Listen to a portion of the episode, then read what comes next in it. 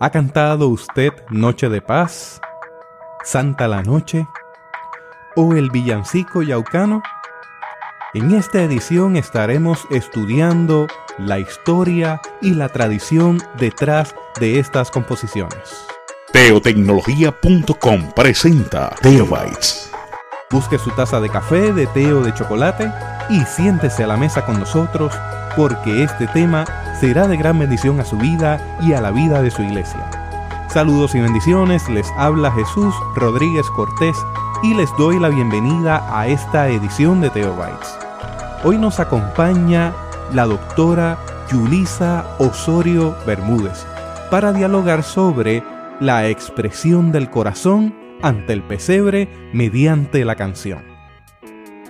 Yulisa posee un doctorado en etnomusicología, también posee una maestría en divinidad del Seminario Evangélico de Puerto Rico. Ella ha estado anteriormente en un podcast titulado Música, Cultura y Adoración Cristiana Comunitaria. También ha sido anfitriona en uno de nuestros podcasts con el reverendo Luis del Pilar Piñero. Es para mí un privilegio enorme darle la bienvenida nuevamente a Yulisa Ateopites. Saludos a todos, muchas gracias Chu por volver a invitarme. Siempre es, un placer compartir contigo de estos temas y, comenzar estos diálogos teológicos desde nuestros quehaceres diarios, pero siempre es bueno detenerse y, y, y ver a Dios cómo se manifiesta en ellos. Así que gracias otra vez por invitarme.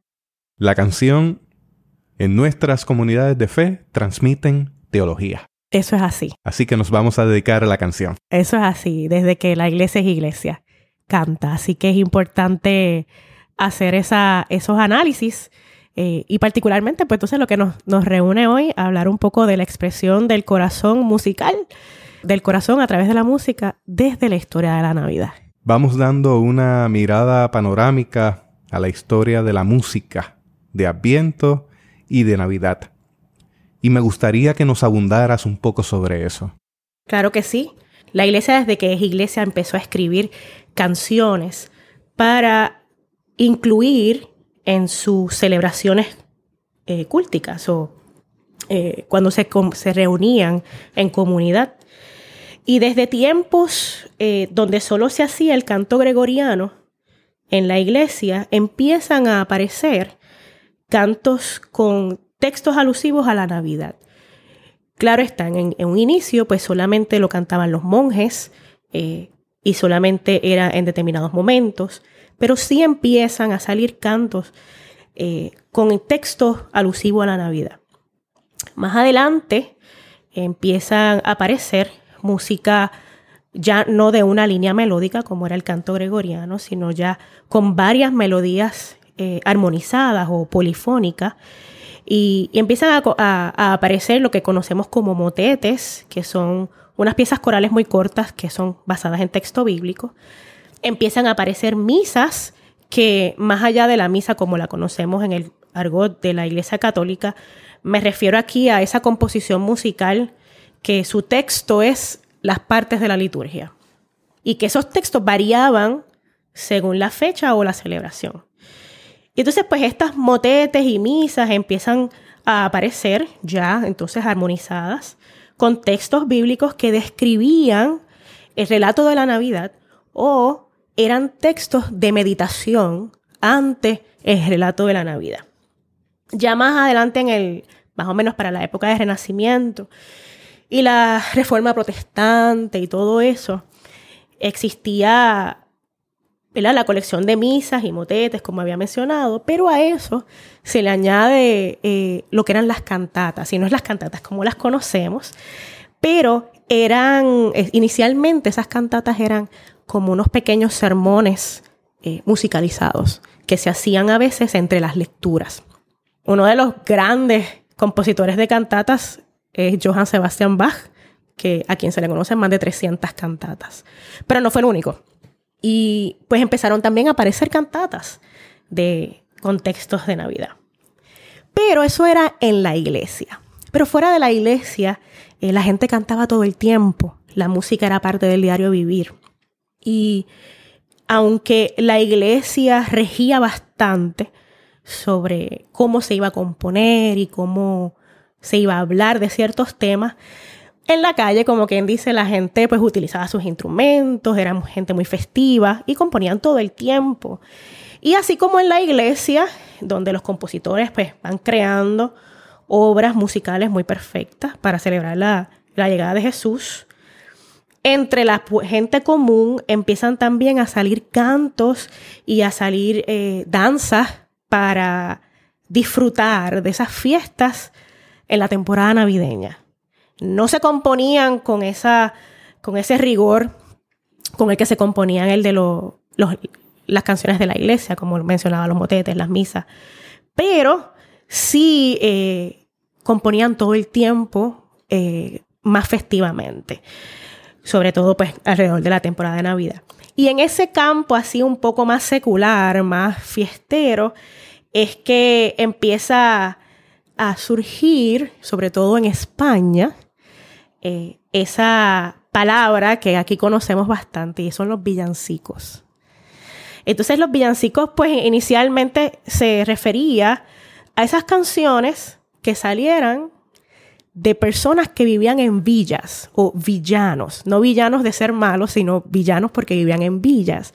Y entonces lo que los villanos cantaban eran villancicos. Eh, al principio los villancicos no tenían que ver nada con religión eran muy, eh, podían ser de temas amorosos, podían ser de temas eh, medios comedia, medios cuentos graciosos, o incluso pues de temas de, de luchas, de guerras un poco.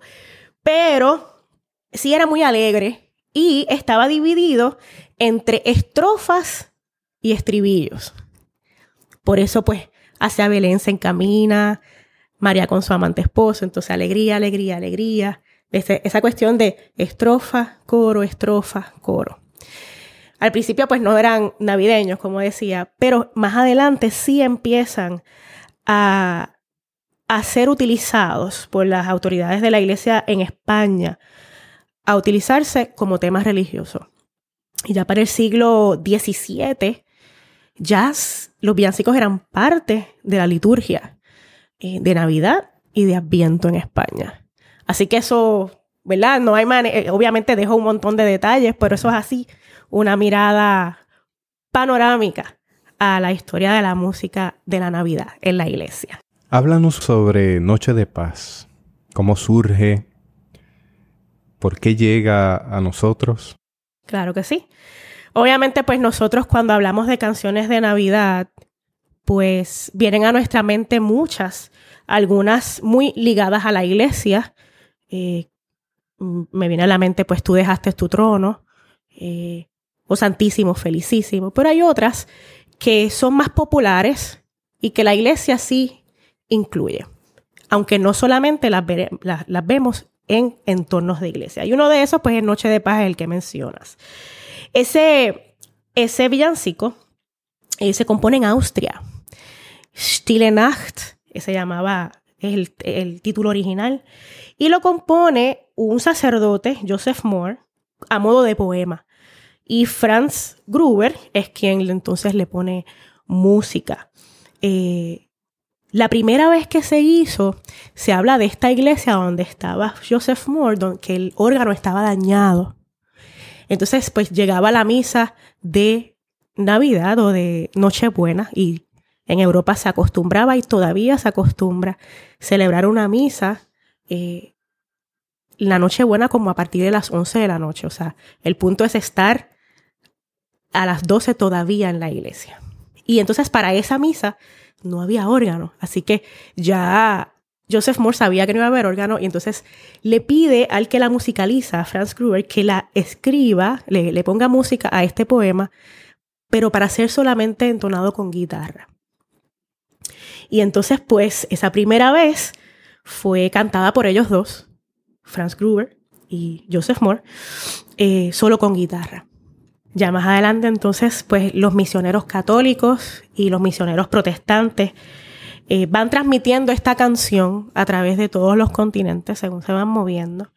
Hoy día, Noche de Paz tiene más de 300 traducciones entre idiomas y oficiales y dialectos. Un dato interesante es que durante la Primera Guerra Mundial, para particularmente la Navidad del 1914, em, en un momento dado, los soldados ingleses, los soldados ingleses junto a los soldados alemanes, cantaron a la vez Noche de Paz. Los ingleses lo cantaron en inglés, los alemanes lo cantaron en alemán. Y en ese espíritu de la Navidad, que parte ¿no? del texto del, del himno, trajo lo que se conoció como la tregua de, de 1914 por la Navidad. Y es que es difícil, yo me imagino, para estos soldados hablar de la estrella de paz eh, en medio de un combate. Así que yo creo que según van cantando, eh, va llegando ese espíritu de, de, la paz, ese espíritu del pesebre, ¿verdad? Porque es uno de esos primeros eh, himnos, digamos así, o villancicos, que nace o se ubica en la noche en que Jesús nace. Y por eso pues todos podemos cantar Noche de paz, noche de amor, todo duerme en entre los astros que esparcen su luz, bella anunciando al niñito Jesús. Brilla la estrella de paz, brilla la estrella de paz.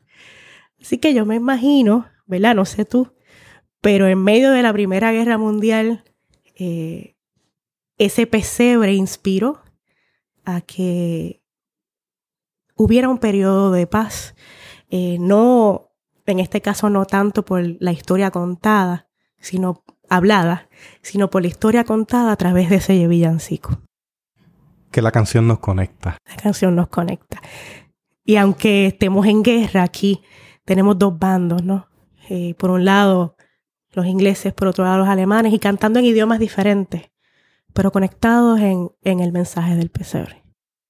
En ese mismo tono, en esa misma vía, hay otro himno que también llama nuestra atención y es Santa la Noche. Ay, sí. Así que, Yulisa, me gustaría que compartieras. Santa la Noche. Santa la Noche eh, a veces se confunde, eh, a veces uno dice Santa la Noche y la gente piensa que es Noche de Paz, pero Santa la Noche es lo que originalmente pues era Oh Holy Night. Eh, es un himno hermoso, em, también basada en la historia del pesebre. Esa canción eh, fue en Francia, nace en Francia. Cantique de Noël se llamaba inicialmente. También es un clérigo católico eh, quien en esta ocasión escribe eh, una poesía. Y se dice que estaba viajando en un, en un carruaje hacia París. Y en su carruaje con su pluma en mano, dice, eh, tenía una, una libreta, y escribe, Santa la noche, hermosa las estrellas, la noche cuando nació el Señor. Pero este, este clérigo era, estaba viviendo un tiempo en su, en su pueblo, ¿no? De mucha, de mucha dificultad, de mucha, de mucha, de riña entre, entre los ciudadanos, ¿no? Y, en medio de esas riñas y en medio de, tantas eh, dificultades, sigue escribiendo. El mundo envuelto estuvo en sus querellas hasta que Dios nos envió al Salvador. Yo creo que eso ya en sí mismo es poderoso. Porque es difícil, ¿no? En medio de tanta dificultad, eh, empezar a enfocarnos otra vez en que Dios nos envía al Salvador. Así que este, este monje usando el Evangelio de Lucas eh, como la base de su composición, se va como en este viaje eh, imaginario, ¿no? Y a ser testigo de la noche en que nace El Salvador. Y a pocas horas del viaje, llegando a París, ese poema ya estaba compuesto. Y, pero según él fue componiéndolo, se dio cuenta, o escribiendo el poema, que más que un poema tenía que ser canción. Entonces, mira qué interesante. Él, eh, este clérigo, no, e, no era músico y busca el apoyo de un músico, se llama Adolphe Charles Adams, para que entonces le, le compusiera la música de este poema, pero este músico era judío y no creía en Jesús como el Salvador o como el Mesías. Sin embargo, se dice que sí, eh, este, este músico pudo palpar en, en, la letra que tenía que ser un himno hermoso. Y como sí, él eh, estaba muy familiarizado con las reglas de composición de la época, este, pues sí se dedica entonces a hacer una melodía hermosa. Así que eh, esta melodía hermosa está escrita por un judío. Eh, mm, ya tres semanas más tarde, esta, esta, esta melodía empieza a cantarse en las iglesias y su fama va creciendo bastante rápido y va formando parte de la liturgia navideña de muchas iglesias. Pero el monje que inicialmente eh, escribe el poema decide salirse de la iglesia para unirse al movimiento socialista en Francia.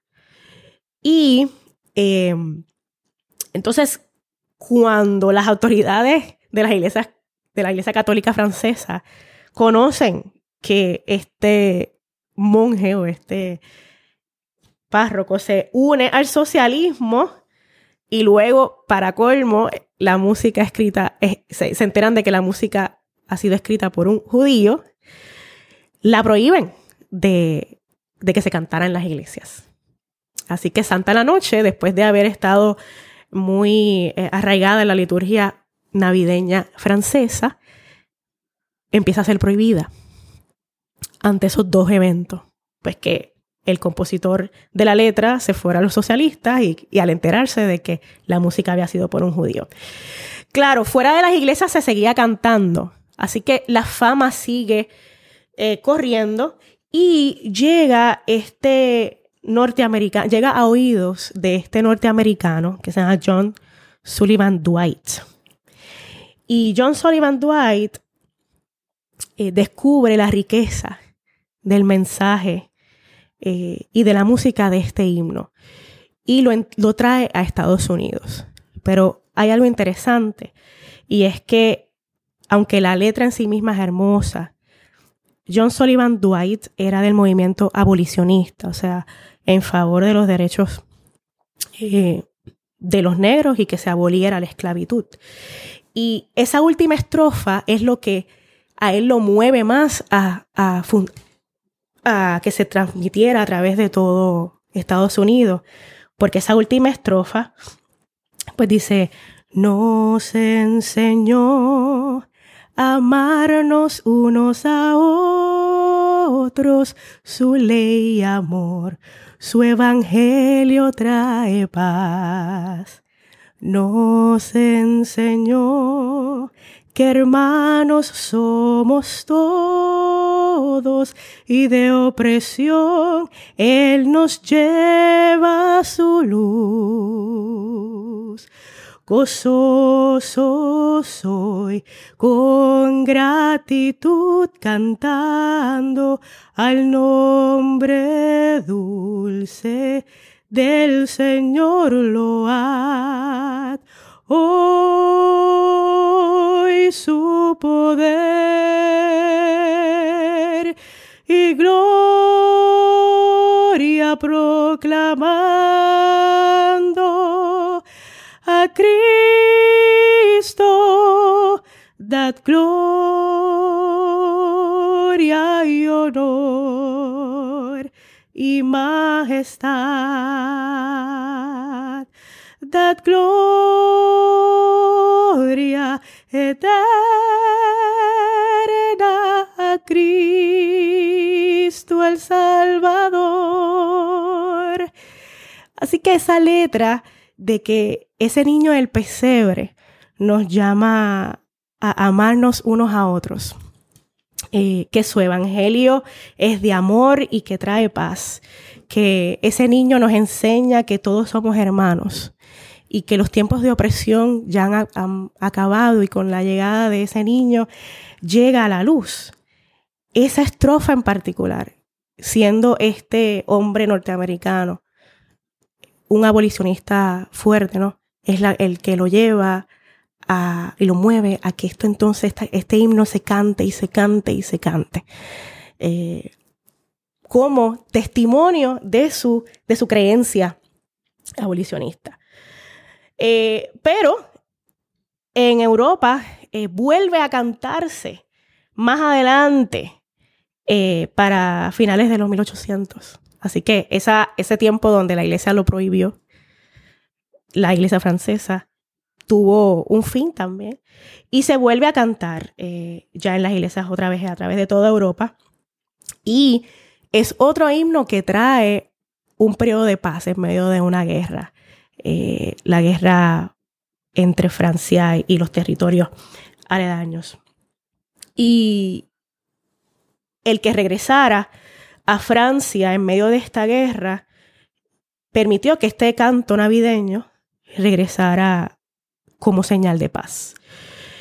Y otro dato curioso es que Santa la Noche, en la Navidad de 1906, se convierte en la primera canción eh, que es transmitida a través de las ondas de radio y traspasa fronteras.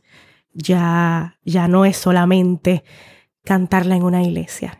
Ya se empieza a transmitir ese mensaje de, de aquella noche y de, de la paz que trae el niño del pesebre, ya empieza a transmitirse más allá de las fronteras y, y, cualquier distancia que hubiera podido haber.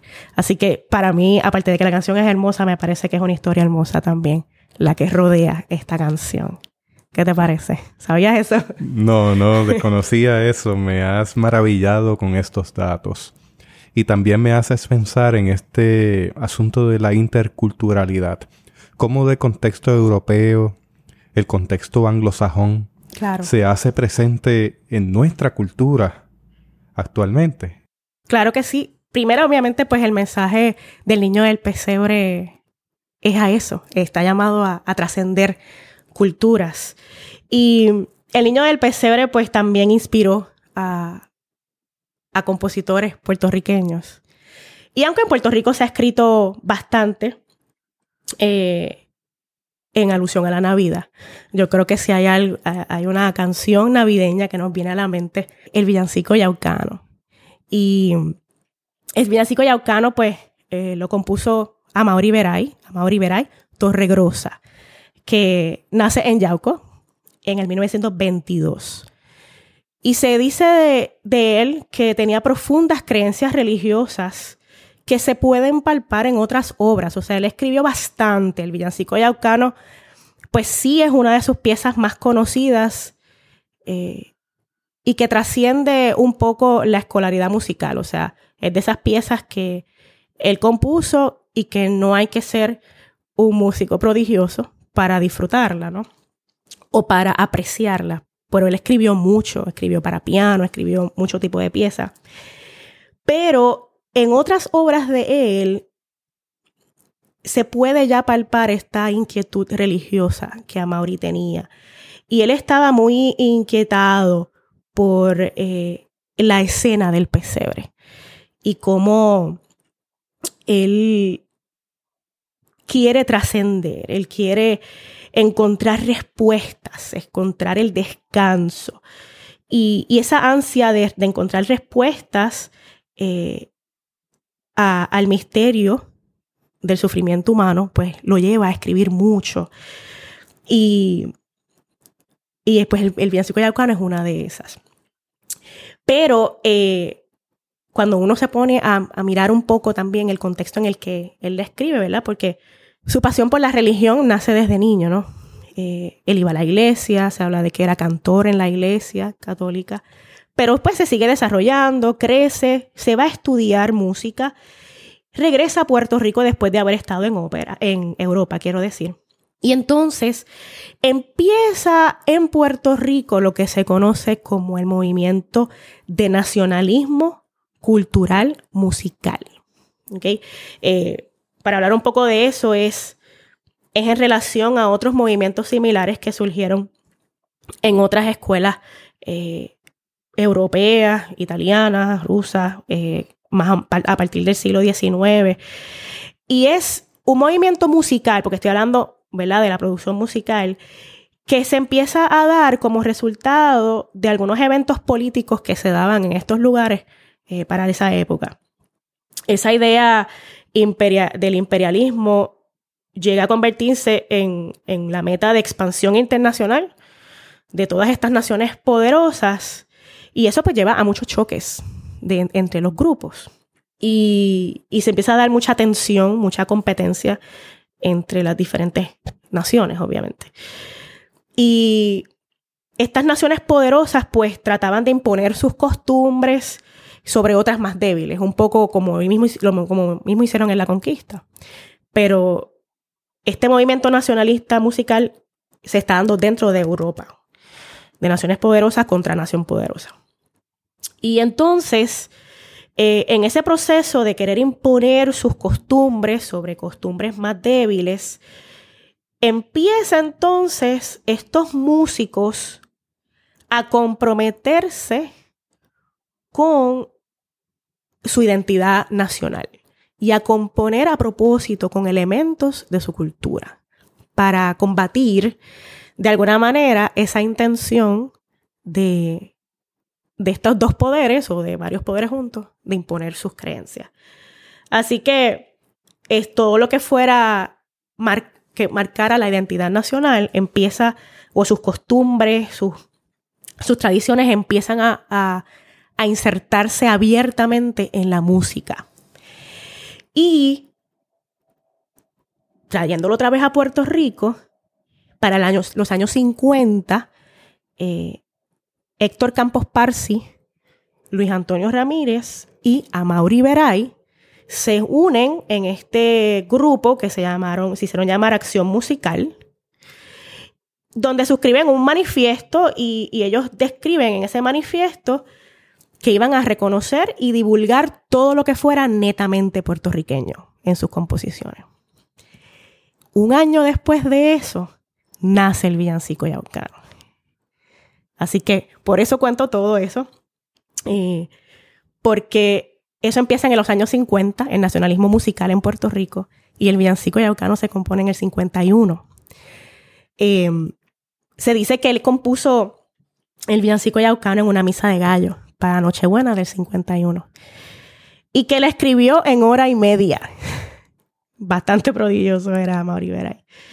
Y desde entonces, pues ha recorrido las mejores voces de todo el mundo. Para ese año que él la compone, él trabajaba para la iglesia de Yauco y escribe este villancico en la biblioteca. En, en una ocasión le hicieron una entrevista a Mauri y él dice que la primera parte del texto es tradicional española. Eso, él, siguió ese, quisiera niño besarte y San José no me deja. Dice que te haré llorar, verdad que aún así me dejas. Ha nacido en un portal llenito de telarañas, entre la mula y el buey, el redentor de las almas.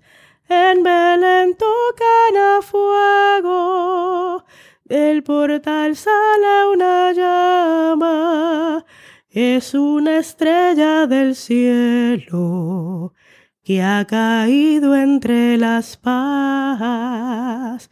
Pues todo eso era español.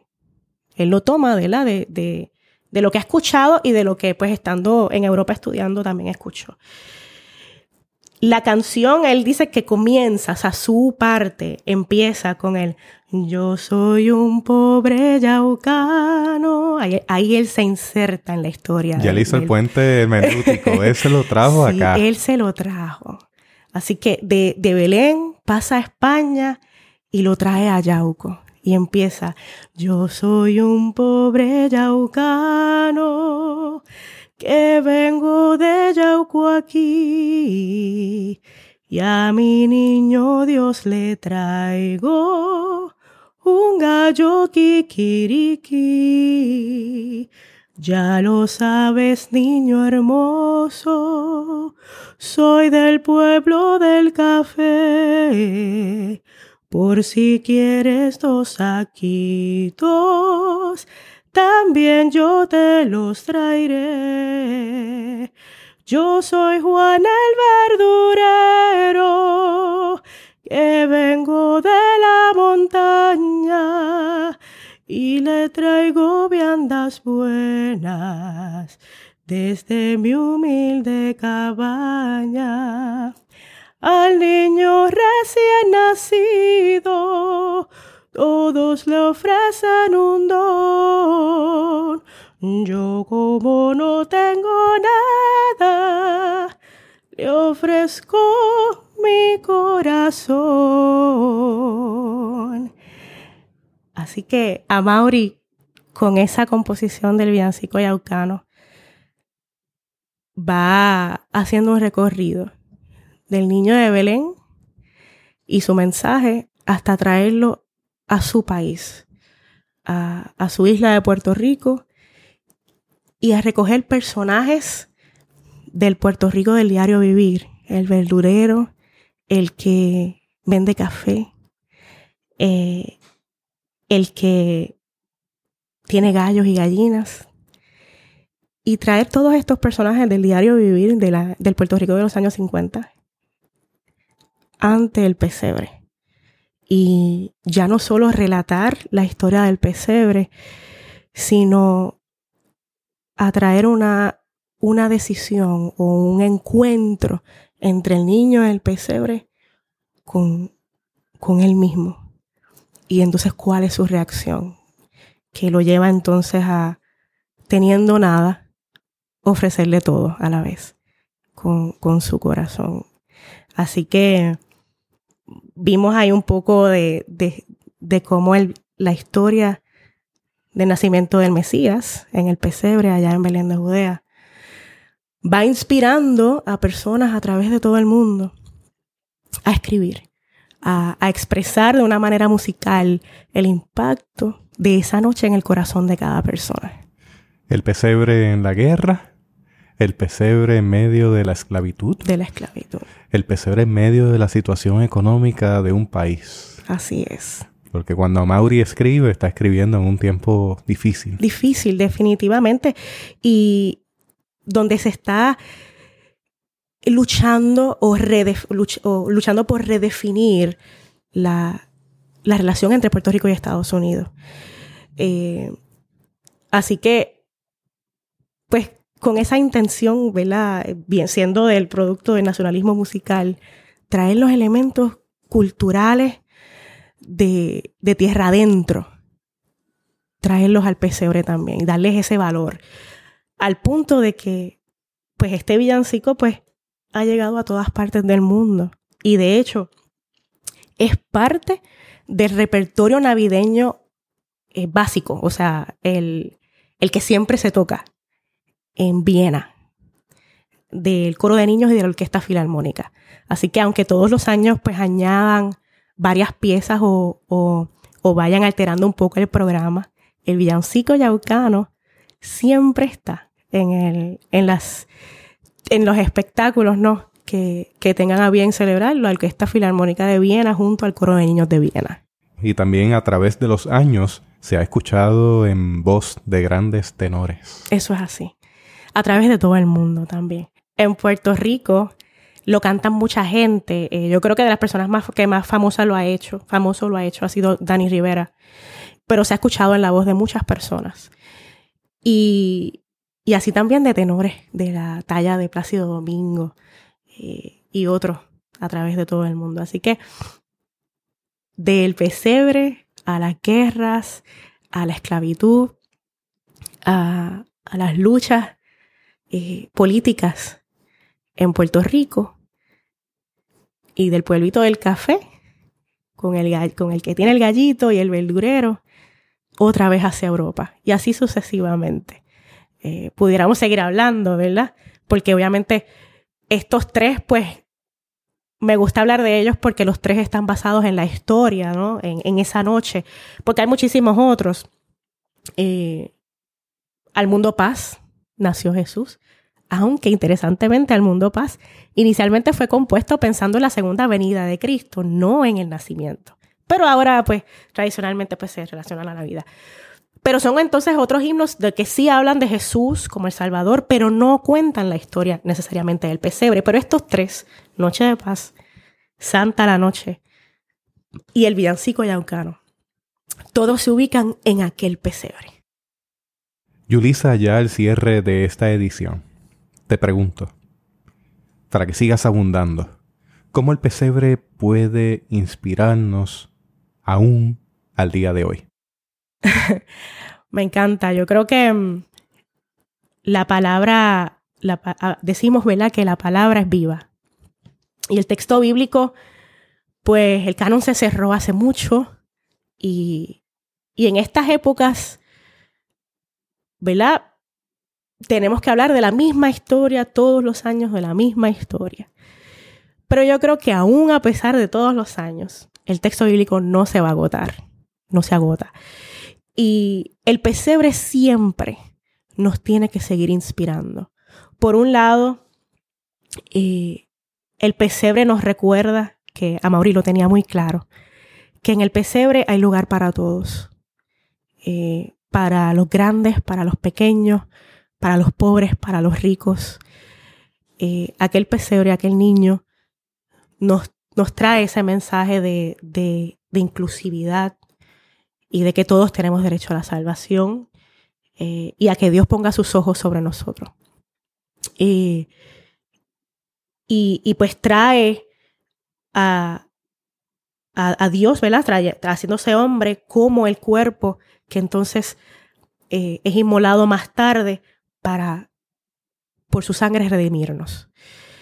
Eh, pero también ese pesebre nos tiene que llevar a, habiendo reconocido que Dios nos da el regalo de la salvación, el, regalo de la redención. Habiendo conocido ese mensaje, nos tiene que llevar a ofrecernos también, a, dar a conocer, a seguir dando a conocer el mensaje del niño del pesebre. Quizás eh, todos de alguna manera conocen la historia, ¿verdad? Pero Quizás la pregunta va más dirigida a qué nos dice el pesebre hoy. Ya no estamos en el 51 como a Mauri, pero en medio del Puerto Rico con una deuda tan grande como la que tiene, con, con un futuro tan incierto eh, económico, político, eh, en sus, todos los sistemas que lo componen, de salud, de educación, eh, en medio de tantas guerras Siria, por ejemplo, en medio de tanta destrucción, a veces natural también, terremotos y todo esto. ¿Qué nos dice el niño del pesebre a nosotros? Y yo creo que seguirán surgiendo más y más cánticos que de alguna manera sigan trayendo, trayendo al niño del pesebre al contexto vital de cada persona. Así que yo creo que en medio de este Puerto Rico de alguna manera sigue siendo pertinente el villancico yaucano eh, con, con, lo que nosotros somos, con el gallo, con el coquí, con, el, con las verduras, pero con, con esperanza, ¿no? Hay mucha desesperanza, pero el niño nos devuelve la esperanza. Y yo creo que ese es el mensaje que habiéndolo conocido debemos seguir proclamando a todos. Así que hay, hay que seguir inspirándose a, a escribir. como Amaury y como todos estos otros. Muchas gracias, Yulisa, por esta participación preciosa, encantadora. La verdad es que estoy fascinado. Nuestra audiencia eh, ha procurado estar en contacto con tu podcast, el de música, cultura y adoración cristiana comunitaria. Así que en este caso, Yulisa vuelve a deleitarnos con su conocimiento, sobre todo con su humildad, con la humildad que ella tiene delante del Señor de ofrecer todo lo que ha recibido por gracia. Amén, así es. Y que el niño del pesebre pues nos siga instando a seguir llevando mensaje de esperanza. Si usted desea encontrar las notas de este episodio, le invito a visitar nuestra página en la internet www.teobytes.com diagonal pesebre www.teobytes.com diagonal pesebre. Le invitamos también a que comparta este episodio a través de las redes informáticas con los botones provistos en la misma página. Simplemente dele clic al botón de su preferencia, dele post y aparecerá en sus redes para que otras personas puedan ser bendecidas grandemente con este contenido. Hasta aquí esta edición de Teobytes. Gracias por darnos el privilegio de llegar hasta ustedes a través de las redes informáticas. Será hasta el próximo episodio. Que la paz y la gracia de nuestro Señor Jesucristo sea con ustedes.